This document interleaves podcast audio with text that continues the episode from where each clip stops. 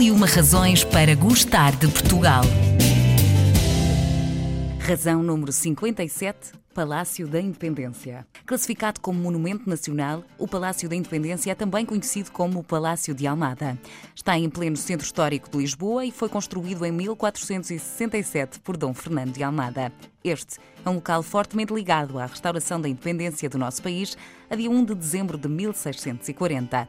Espreitamos o Palácio da Independência com o Igor Vitorino, guia turístico. O Palácio da Independência é uma das razões para gostarmos de Portugal? Sem dúvida. Para quem não conhece, como é que nós chegamos até aqui? Olha, é bastante simples. É, uh, apanhamos o metro e, e saímos no Recio. Portanto, o palácio fica no Largo de São Domingos. Por aqui existem ainda muitas ligações com o passado histórico do nosso país. O que é que nós podemos verificar? Olha, este local, a, a base em si, portanto, isto foi construído na, na, altura medieval. Portanto, nós aqui ainda conseguimos ver uh, partes dessa, dessa, dessa, dessa altura.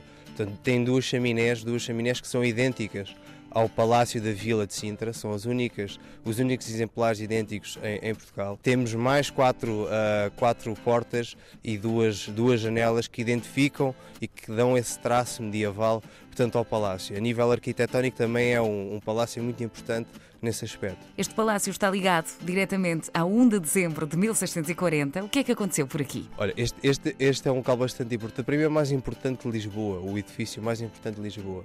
Aqui foi o centro, toda a reunião dos conjurados para uh, derrubar, digamos, o regime que na altura governava Portugal, que era o regime, uh, digamos, filipino-espanhol. Uh, aqui foi um dos centros, todo o planeamento.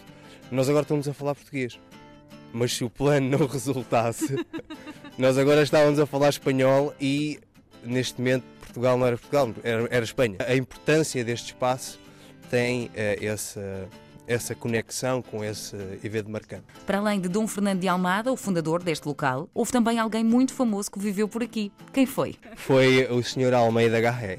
Ele, ele habitou aqui em 1834 e, e, nós, todos nós sabemos que ele foi, digamos, secretário de Estado, foi uh, ministro também e foi uma das pessoas importantes que habitou aqui o, o palácio.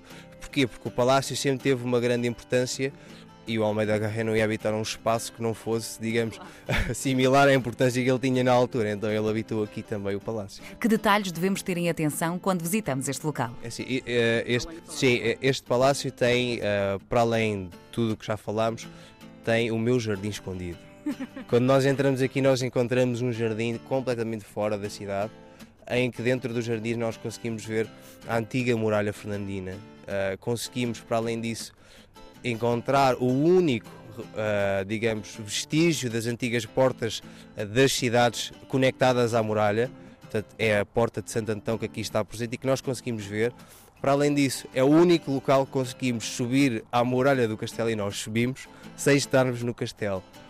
E tem uma sala especial, para a qual tu te assustaste um pouco, uh, que é a sala original, digamos, onde os conjurados se reuniam com D. Antão de Almeida, que era o dono do palácio, e, e, e, construíram todo o plano para derrubar, digamos, o, todo o, regime espanhol que controlava Portugal na altura. Portugueses e estrangeiros misturam-se para descobrir o que há por detrás das grandes portas do Palácio da Independência. Um jardim escondido, uma muralha para subir e uma biblioteca de cortar a respiração.